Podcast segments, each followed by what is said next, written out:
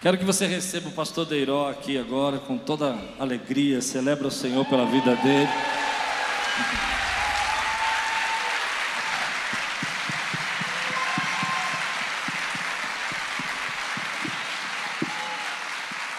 Amém. Pode sentar. Faz dois anos que eu prego lá no Ebon, né? E eu tenho aprendido muito toda vez que eu vou lá. É um congresso que ele faz para líderes e pastores com quatro mil e poucos pastores lá, quatro mil e quinhentos, eu não sei quantos, mas é um tremendo congresso e eu tenho aprendido muito lá. Obrigado, pastor, por você estar aqui, trazer sua esposa. É um privilégio. Amém, queridos? A gente tem uma coisa que você nunca viu. Vou fazer aqui, o que você é meu amigo, você vai gostar, pastor. Levante bem alto sua Bíblia. Você já copiou isso? e diga aí: essa é minha Bíblia.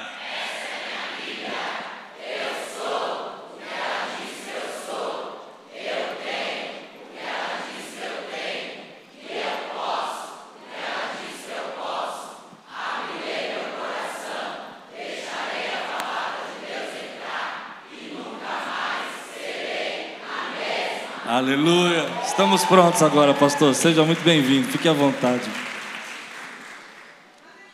Glória a Deus. Meus irmãos, paz do Senhor Jesus.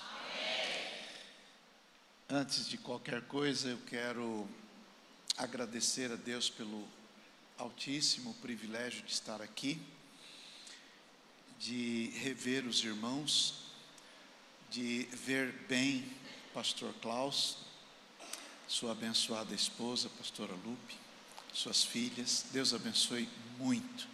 Deus abençoe o ministério, a igreja, os irmãos, todos vocês. Vocês são bênçãos de Deus para mim, para minha casa. É um privilégio e uma honra ser amigo do pastor Klaus. Um privilégio ainda maior, muito maior, saber que é meu amigo.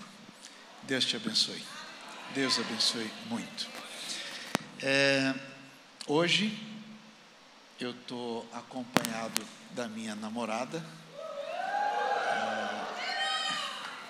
É, a gente a gente casou em 89, portanto, esse ano, se Deus quiser, completamos 34 e rumo aos 100. É, nós tivemos um acordo que não está dando muito certo. É, a gente decidiu envelhecer junto. Só que eu estou envelhecendo e ela não. Não está dando certo. É um privilégio. é, quando casei com ela, eu já era pastor. Ela cuidava das crianças, eu estava dirigindo a terceira igreja. E ela tem sido um manancial de bênção de Deus para a minha vida e a minha história. Eu, se pudesse, eu casava com ela outra vez.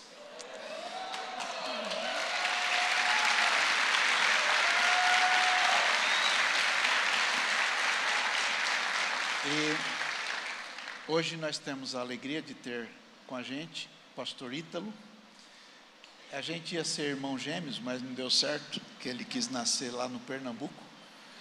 E então, como eu sou daqui, não, deu para a gente ser gêmeos. Mas é um prazer, uma alegria tê-lo sempre com a gente. Trabalha com a gente já há muito tempo. É um dos pastores, líder de uma regional, regional 15 é um homem de Deus. Deus te abençoe. Queridos, como o pastor disse, eu estava ontem barbudo, que é incomum para um assembleano, é, no meio do mato, e voltei ontem para estar com os irmãos hoje aqui. No caminho, na estrada, um dos lugares, talvez o lugar que eu mais oro, é no carro. Bastante provável seja o lugar em que eu mais oro, é no carro. E vindo de lá, o Senhor colocou em meu coração algo para conversar com os irmãos hoje. Desculpa, gente, eu, da outra vez eu prometi que não vinha de assembleiano, mas. Ô oh, mania de assembleiano, é uma luta, gente. e então o Senhor colocou em meu coração aquilo que nós vamos conversar agora. Para tanto, peço que os irmãos abram o texto do livro de Gênesis, capítulo número 26. E vamos conversar um pouquinho. Quero também que vocês recebam o carinho, o abraço e o amor da Assembleia de Deus em São Mateus, a ADSM, onde, por graça de Deus, temos recebido o pastor Klaus, que é inspirador. Ele é inspirador. Eu disse para ele aqui que eu copiei dele e avisei lá na igreja. Essa aqui eu aprendi com o pastor Klaus Piragini e de vez em quando eu faço não tão bem quanto vocês. Isso que acabamos de ver aqui. Deus abençoe a gente. Muito bem. Queridos irmãos, Gênesis capítulo 26 é o texto que eu gostaria que os irmãos tivessem à mão. E, se possível, o mantivessem aberto. Diz assim: e havia fome na terra, além da primeira fome, que foi nos dias de Abraão. Por isso, foi Isaac a Abimeleque, rei dos filisteus em Gerar. E apareceu-lhe o Senhor e disse: Não desças ao Egito, habita na terra que eu te disser. Peregrina nesta terra e serei contigo, e te abençoarei, porque a ti e à tua semente darei todas estas terras e confirmarei o juramento que tenho jurado a Abraão teu pai e multiplicarei a tua semente como as estrelas dos céus, e darei à tua semente todas estas terras.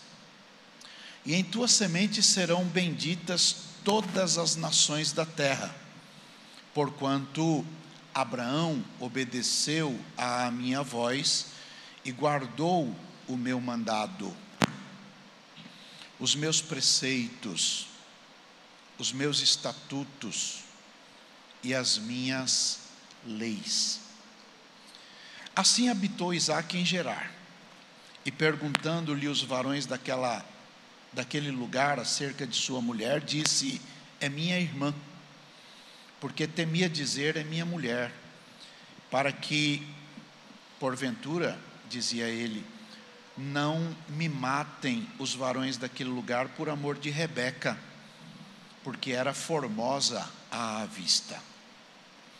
E aconteceu que, como ele esteve ali muito tempo, Abimeleque, rei dos filisteus, olhou por uma janela e viu, e eis que Isaac estava brincando com Rebeca, sua mulher.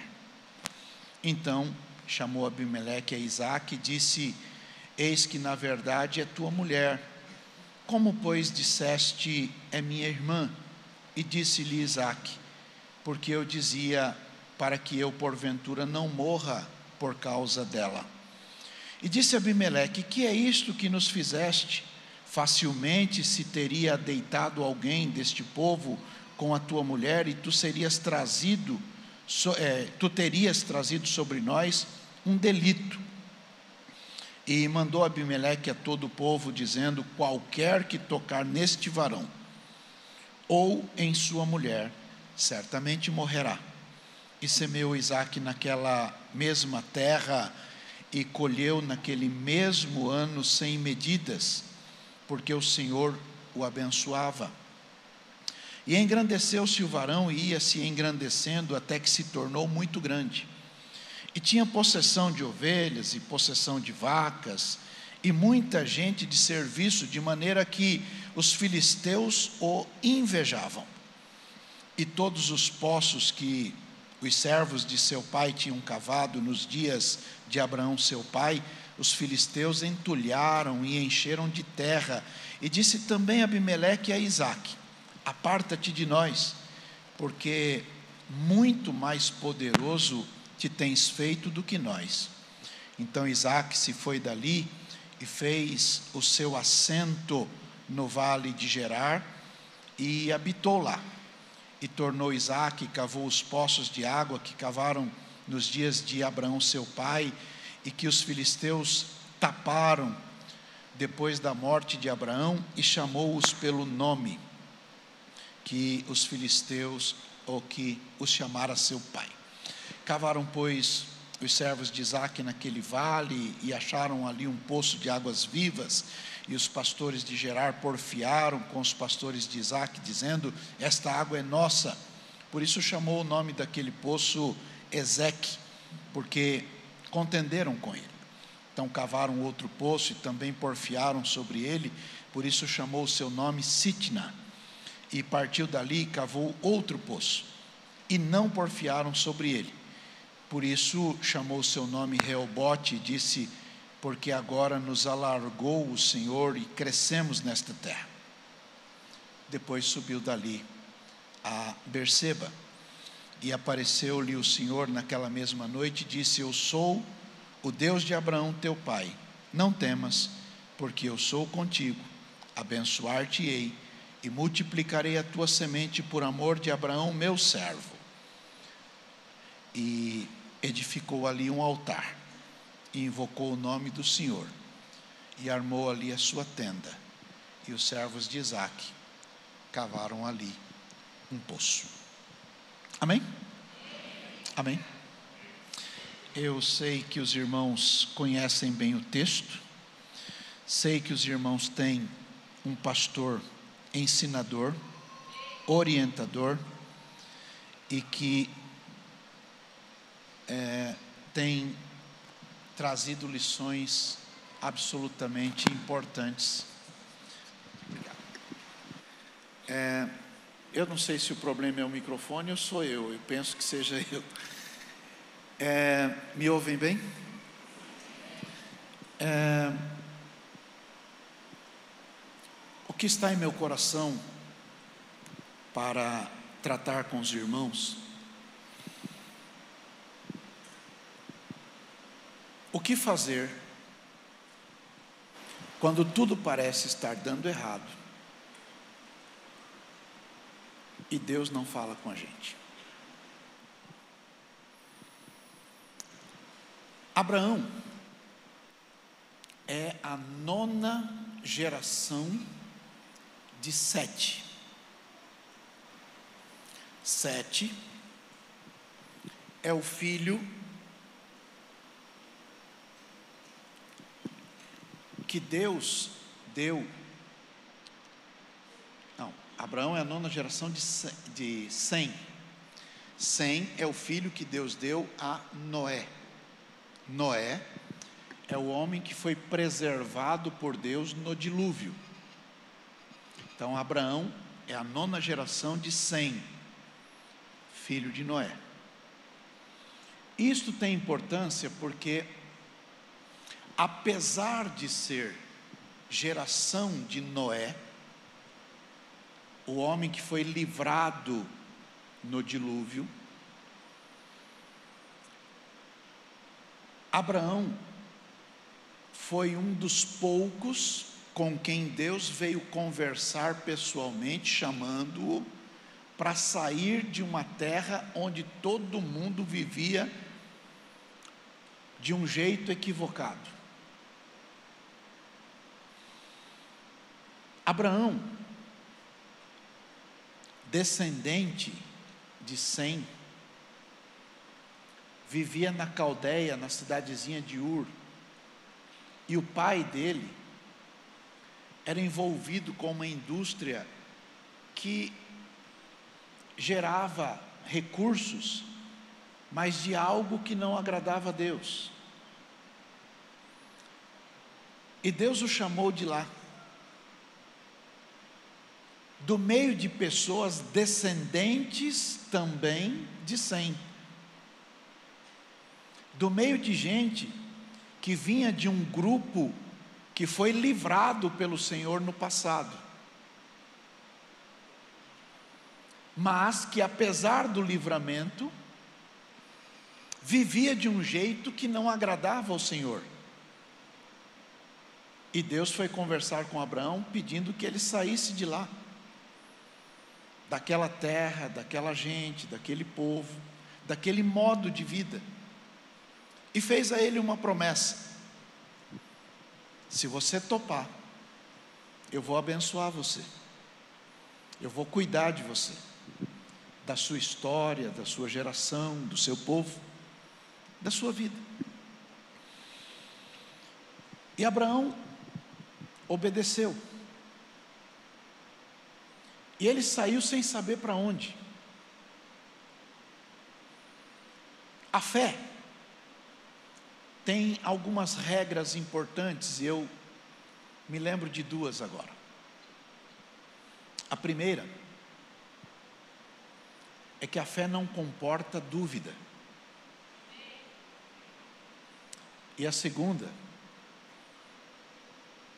é que é proibido desistir. Então Abraão saiu sem saber para onde ia.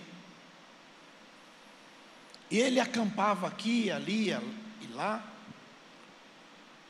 E na medida que ele avançava, onde ele colocava o pé, se cumpria nele parte do que Deus falou.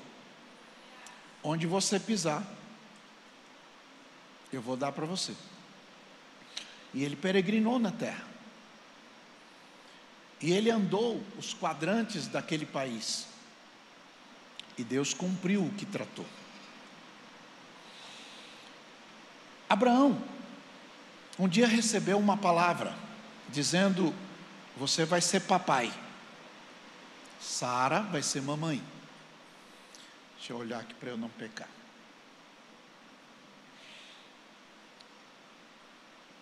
Ele tinha 100 anos, ela 90. A única criança que nasceu por obra e graça do Espírito Santo foi Jesus. As demais crianças nasceram do jeito que todo mundo sabe que nasce criança. A fé, portanto, requer atitudes de fé, passos de fé, decisões e ações de fé. Quando Deus disse para Abraão que ele seria pai e que Sara seria mãe, o modo de nascer criança vocês sabem como é. Mas ele não atentou, como disse o apóstolo Paulo, ao seu corpo já amortecido nem ao ventre de Sara, também já amortecido. De alguma forma, de alguma maneira, por algum meio, eles superaram isto e venceram isto. Isso foi tão bom para ele, Abraão, que depois que Sara morreu, ele casou outra vez e teve mais seis filhos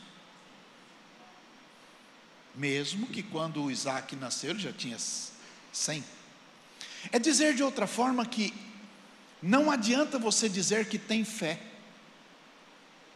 se você não decidir agir pela fé que você diz que tem.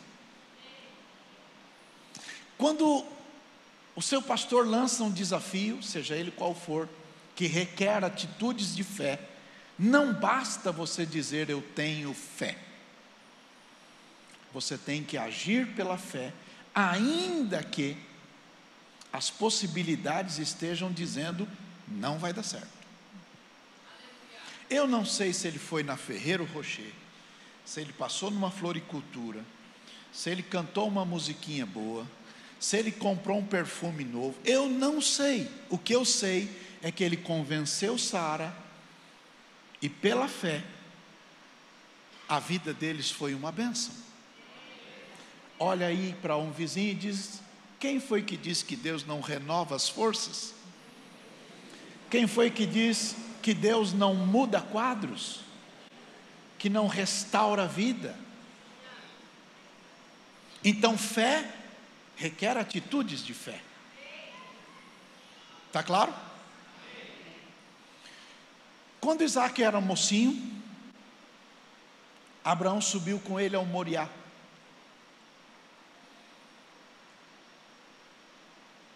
E Deus substituiu Isaac pelo cordeiro. Então Isaac não é um tipo de Jesus, neste caso.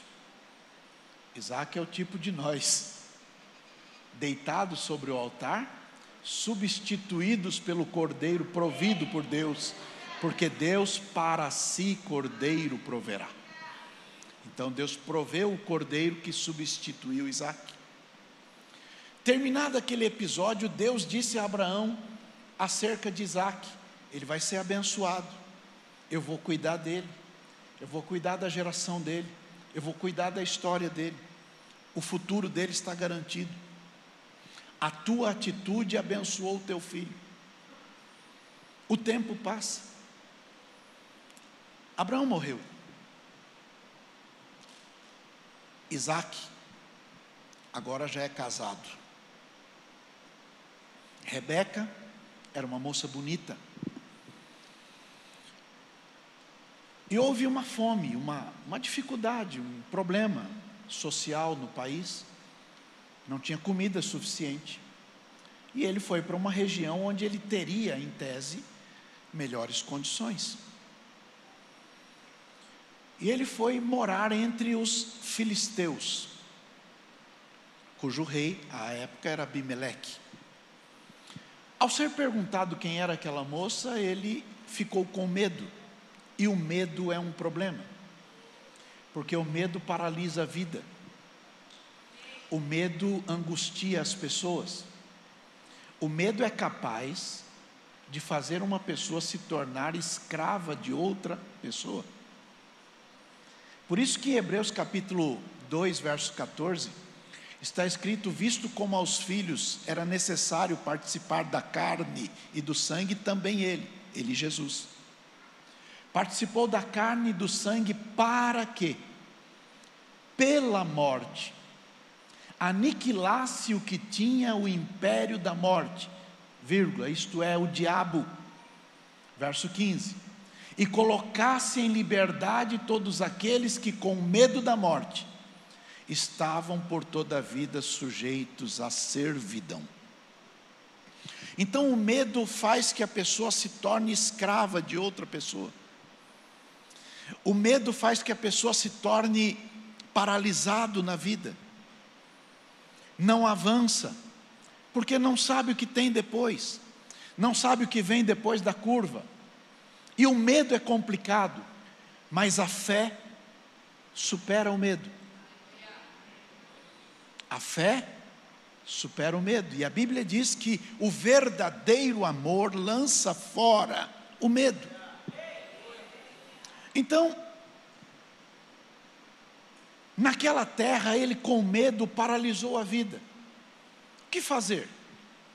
Se em algum momento alguém me mata para ficar com a minha mulher. E pensando nisto, a vida dele não vai.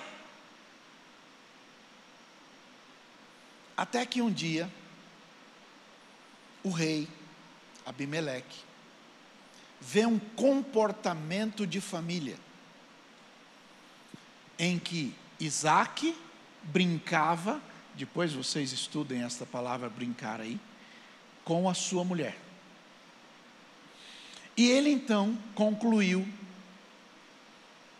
na verdade, ela é sua mulher, não é sua irmã porque esse tipo de comportamento não, não, não é possível entre irmãos.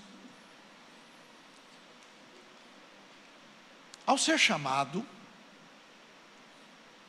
admoestado, ele confirmou: é minha mulher, e contou a razão de ter falado daquela forma.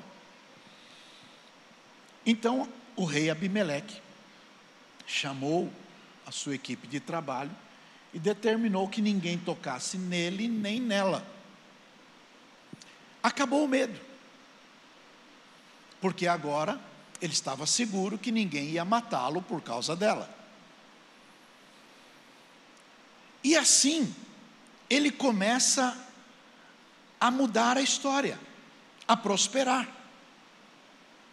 Veja como está posto. Verso 11. Mandou Abimeleque a todo o povo, dizendo: Ninguém mexa com eles. Verso 12. Então o Isaac semeou. Aquilo que o paralisava por medo, agora já não tem mais. E ele está semeando. E ele está colhendo o fruto do seu trabalho. Mas temos um outro problema. É que ele prosperou demais. Agora está livre de medo. Ele não tem medo da vida. Ele não tem medo de viver. Ele não tem medo de trabalhar, não tem medo de agir, de investir, de se esforçar. E agora ele está prosperando. E aí vem o problema. Ele não tinha medo disto, ele tinha medo de morrer por causa da esposa.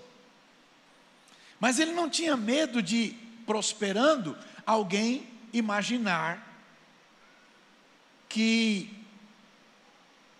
ele não deveria ficar rico, ou tão, tão rico quanto os demais, ou mais do que eles. Ele não tinha esse medo, mas ele prosperou e prosperou e prosperou, até que o texto vai dizer, no verso é, 15, que, não, no verso 14, que todos os filisteus o invejavam. E a inveja é um problema. Porque o invejoso não só quer o que o outro tem, o invejoso quer que o outro não tenha o que tem. Eu peço licença só para fazer uma, uma, uma forma comparativa. É como um torcedor de futebol do time A. O time A não foi muito bem e não se classificou para aquelas finais. Mas o time B, rival do A, chegou lá. Então a turma que torce para o A, ele não tem por que torcer para ser campeão. Então o que ele faz? Ele torce para o B não ser campeão. Não é assim? É assim ou não é? O nome disso é inveja. Entendem? Então não é só o não ter, é não querer que o outro tenha o que ele gostaria de ter. Está claro aí? Sim ou não? Esse é o caso. Isaac está prosperando. Isaac está voando baixo. As coisas estão dando certo, ele não tem mais medo. Então, a turma tem inveja dele. E começam a achar problemas ali. E o mesmo Abimeleque, que o protegeu, o mesmo Abimeleque que disse: não mexam com ele, não toquem nele nem na mulher dele, o chamou para uma reunião e disse: é melhor você ir embora daqui, porque você cresceu demais. Isso está incomodando. Parece que não tem lógica. Porque se alguém prospera num país, o país prospera. Mas aquilo incomoda. E este incômodo faz que a turma diga para ele: sai daqui, não é bom para a gente você estar aqui. Isso parece esquisito, mas é mais comum do que muita gente pensa. Quando alguém é contratado para algum trabalho em algum lugar e as coisas começam a fluir, logo alguém começa a dizer: parece que Satanás está nele e ele vai ameaçar o meu lugar, é melhor eu achar um jeito de tirá-lo daqui. Quantas pessoas são vítimas disto? Isaac foi uma vítima disto. Ocorre que dos versos 2 até 6 deste texto, Deus está dizendo para ele que a história dele o abençoa, que a atitude do pai dele o abençoa, que a decisão dele seguir os passos do pai o abençoa, e ele está seguro disso, mas deste momento adiante, Deus não fala com ele. Então ele vai e arruma o seu acampamento fora daquele ambiente e procura saber onde estão os poços que eram antigamente de seu pai. Ele fura e dá água. A água flui, era uma água boa. Então a turma dali vem e joga terra, entulho, bagunça a vida dele. Porque, como disse, invejoso não só quer o que o outro tem, ele quer achar uma forma de o outro nunca ter aquilo que ele quer para ele. Entendem? Mas ele saiu dali e furou poços novamente e deu água outra vez. A turma veio de novo e começou a dizer: essa água é nossa.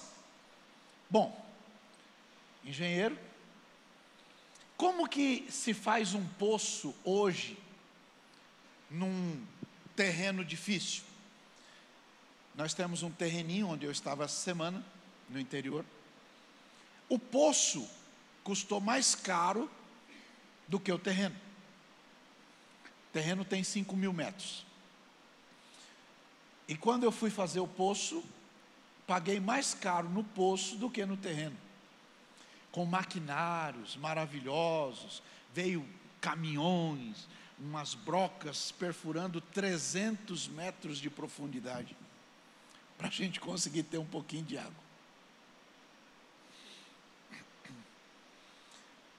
Hoje é assim. Retroage a história muitos anos atrás, quatro mil, e tenta descobrir se lá tinha um caminhão com aquela perfuratriz, com combustível queimando, com brocas trocando. É, não tinha. Então eram ferramentas rústicas, num terreno difícil, rompendo pedras duras, num deserto de sol causticante, e ele fura e dá água. E alguém diz: é nossa água. E Deus não fala com ele. Ele olhou e disse: Isso aqui é uma contenda. Eu não nasci para ficar brigando.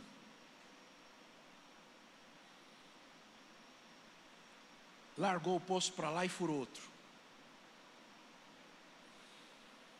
De novo, não é fácil, não tem ajunto de sondas, é junto de sondas, não tem aquele pessoal que perfura poços, não, de novo luta, e a turma diz: é nossa, e ele diz: fica com isto. Pergunta aí, pastor, pergunta aí, pastor, por que, que ele entregava assim? Quer a resposta? É que o patrimônio de Isaac não era o poço. O patrimônio de Isaac era a bênção. Se você fixa as coisas e tem o seu patrimônio naquilo que Deus te deu, na hora que você perder, você endoida. Nós acabamos de cantar isso agora. Eu não vou me firmar nessas coisas daqui. O patrimônio de Isaac era a bênção. Diga, o patrimônio é a bênção. Com a bênção, onde você bateu o enxadão da água. Levanta a mão e diga: Eu recebo isso. Chacoalhe o colega e diga: Você é abençoado. Se convence disto. Qualquer empreendimento que você fizer sob a bênção de Deus vai dar certo. Tem coragem de pôr a mão no vizinho aí? Diga, vai dar certo. Em nome de Jesus, vai dar certo.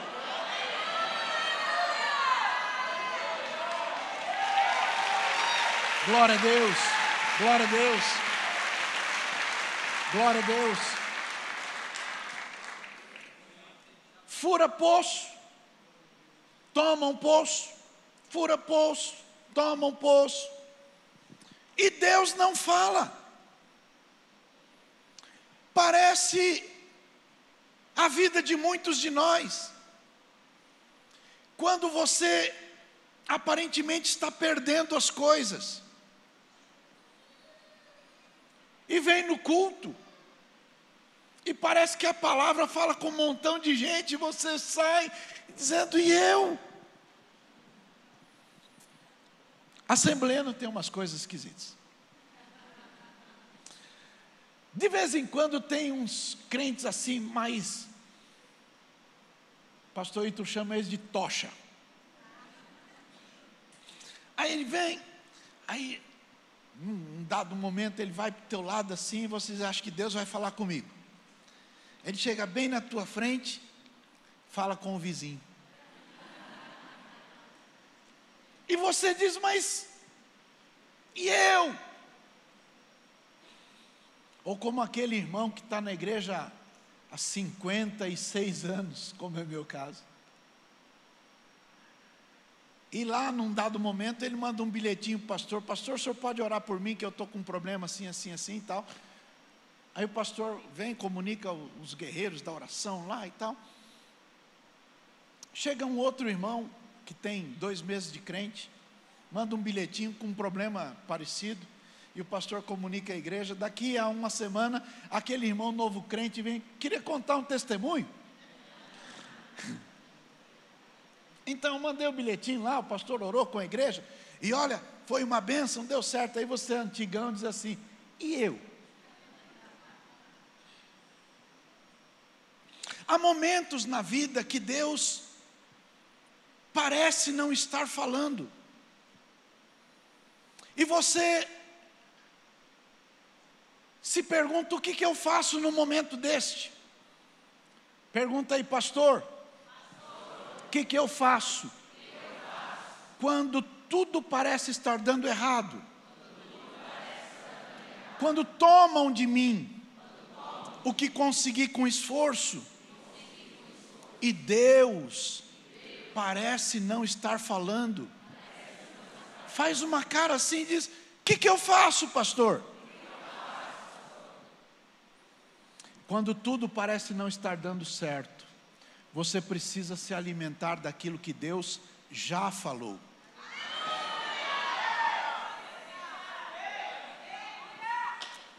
Abraça alguém e diga: Você lembra o que Deus já falou a teu respeito? Você lembra o que Deus já falou sobre a tua história, sobre o teu futuro, quando Ele te chamou? Eu vou cuidar de você, eu vou abençoar você, Pode ser que num dado momento da vida perca tudo, acabe tudo e você não tenha nada senão um banco de praça, um banco de parque, uma cadeirinha ali, onde você leva livros para entender, para estudar, para ver as coisas, porque já não tem mais um escritório, o escritório é o banco do parque, mas Deus disse: vou fazer, vou cuidar, vou ajudar, e Ele faz, Ele está cuidando de você agora mesmo. Deus está cuidando de você agora mesmo.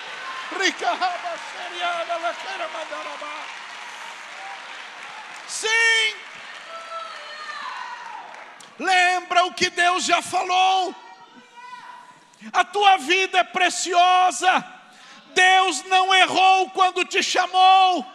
Deus não se equivocou quando te tirou para fazer de você uma tocha viva, onde as pessoas vejam o brilho da glória de Deus. Sim, se alimente do que Deus já falou, se alimente do que Deus já disse, se alimente do que Deus falou no teu passado Houve um dia que Deus disse a você: Eu vou cuidar da tua história, eu vou cuidar da tua família, eu vou cuidar do teu futuro, eu vou cuidar de você. E enquanto as coisas têm os seus altos e baixos, e Deus parece estar calado, é hora de você lembrar do que Deus já falou.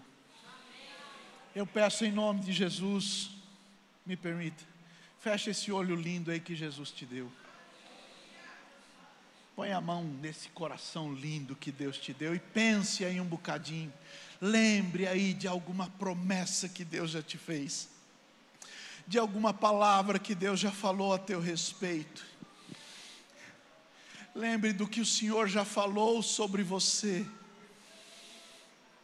Lembre, lembre, lembre.